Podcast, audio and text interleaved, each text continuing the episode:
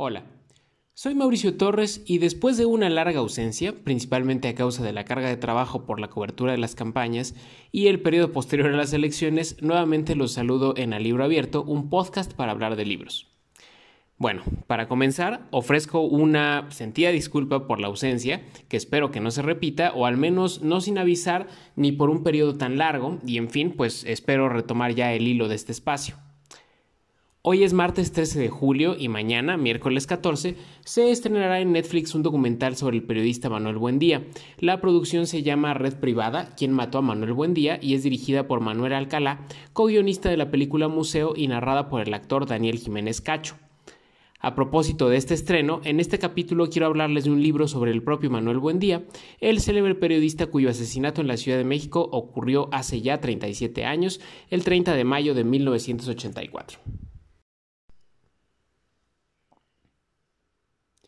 El libro en cuestión es Buen Día, el primer asesinato de la narcopolítica en México, escrito por otro periodista famoso y ya fallecido, Miguel Ángel Granados Chapa. Esta obra se publicó en octubre de 2012 en la editorial Grijalbo, un año después de que murió Granados Chapa. Fueron su hijo Tomás Granados y el periodista Tomás Tenorio quienes terminaron de darle forma a lo que el autor de la columna Plaza Pública había venido trabajando. Como se podrán imaginar, este libro es una biografía de Manuel Buendía centrada en su trayectoria profesional, en la información que revelaba en su columna Red Privada y finalmente en el crimen que sufrió. A lo largo de la obra, Granados Chapa expone lo ocurrido antes, durante y después de ese 30 de mayo de 1984, así como las investigaciones posteriores.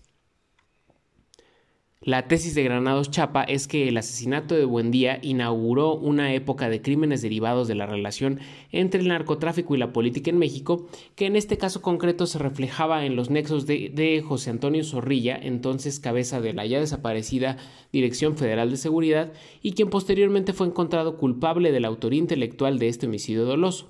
El otro culpable directo, el autor material de los hechos, fue Rafael Moro Ávila.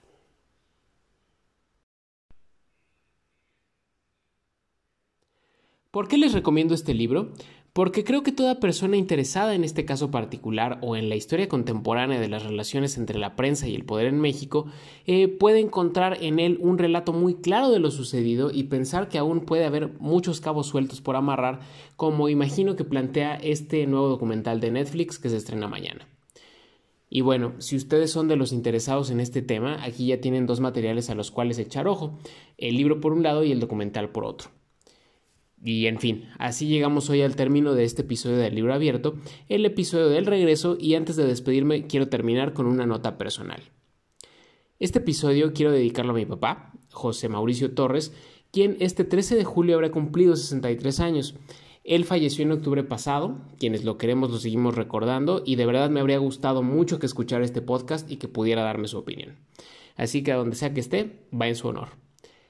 Y ahora sí, nuevamente les agradezco haberme escuchado. Prometo ya no sentarme así de feo en otra ocasión. Y pues nos encontramos la siguiente semana. Pongámonos a leer todos y cuídense mucho. Que tengan una gran semana.